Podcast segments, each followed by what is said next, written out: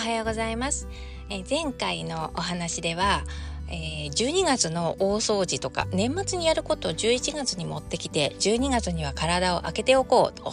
そして来年の目標とか予定をしっかり時間をとってそういうのに時間を当てられたらいいねっていうような話をしたかと思います。で、そこでですね、来年の目標、予定の立て方なんですけれども、ちょっとおすすめしたいやり方がありますので、シェアしたいと思います。よかったら真似してください。えっ、ー、と、予定や目標は逆算で立てていくっていうこういうやり方ですね。まあ自己啓発とかの分野でよく言われていることです。ゴールを設定してでそこから逆算して予定を立てていくというやり方なんですけれども、うん、これがやっぱり一番おすすめだと思いますね。あの時間がね過去現在未来っていう風に流れてるんじゃなくて未来から時間が流れてきて現在受け取ってるっていうようなこういう捉え方に変えるとね、えー、受け取る現実がやっぱ随分変わってくるかと思います。あの過去現在未来っていうこの時間の流れで考えて予定や目標を立てると自分の中で限界を決めてしまうんですね。過去私はこういう生き方をしてきた。で現在今こういう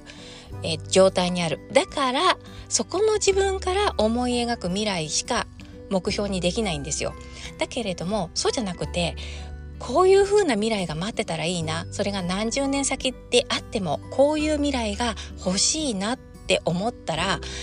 えー、そこからじゃあまだあと10年ある 5年あるっていうことで、うん、じゃあ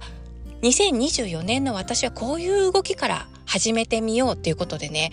大きな夢が描けるし、えー、大きな夢を得るための計画が立てられるんですよ結構長いスパンで。うん、でそうするとねまあ叶いますよ。時間かけて本気で取り組んでいくっていうか行動を起こしていけば大体のことはねまあ叶うんですよ。例えばどっか別の国の総理大臣になるとか大統領になるとか石油王と結婚するとかねちょっとこの人生の中でえーと、あと何年生きられるかわからない人生の中でありえないなっていう夢って多分みんな描かないですよね。やっぱりなんとなく可能性っていうところが匂うようなものをあのでもまあ手が届くかな届かないかなっていうとこぐらいまではみんな望むんですよね。で何十年先に叶えばいいっていうような許しを与えるとそういうことってね結構あの遠慮なく描けたりするんですよね。でもうそのこれっていうのが描けたらイメージができたらもうあの叶うですよ。あの叶わないことっていうのは大体想像もしないのでね、うん、きっと何かその種があるもんだからそれを描けるっていうようなところがあるので、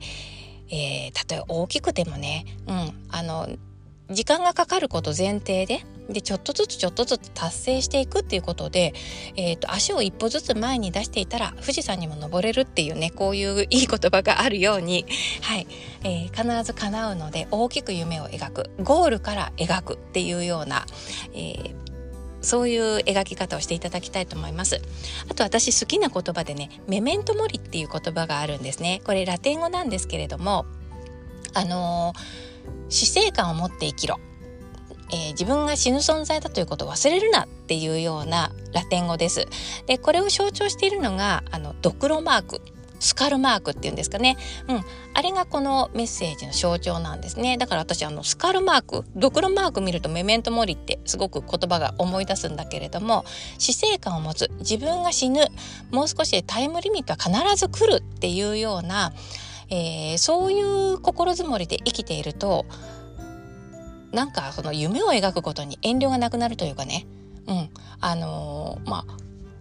死を思うといい生き方ができるんですよね。うん、だから、えー、まあ、最終的な人生のゴールっていうのは自分のお葬式の時。どんな人生を生きた人かっていうふうにみんなに思い出話として語られたいかっていうところですね。そこから描くっていうのが、まあ、究極なんですけれども。はい。えーと、こういう人だったねって言われたいってていうこういうのが描けたら、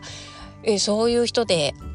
あったねって言われるお葬式になるように今から一歩ずつこう足を出していくことですよね。種をまいていくことですよね、うん、だから生き方が分かってきます。ということでね、えーと、壮大な夢そしてなんか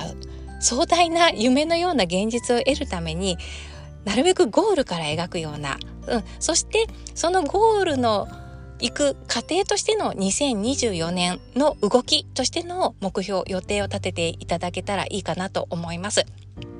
ということで今日のお話は以上です。今日もありがとうございました。ではまた。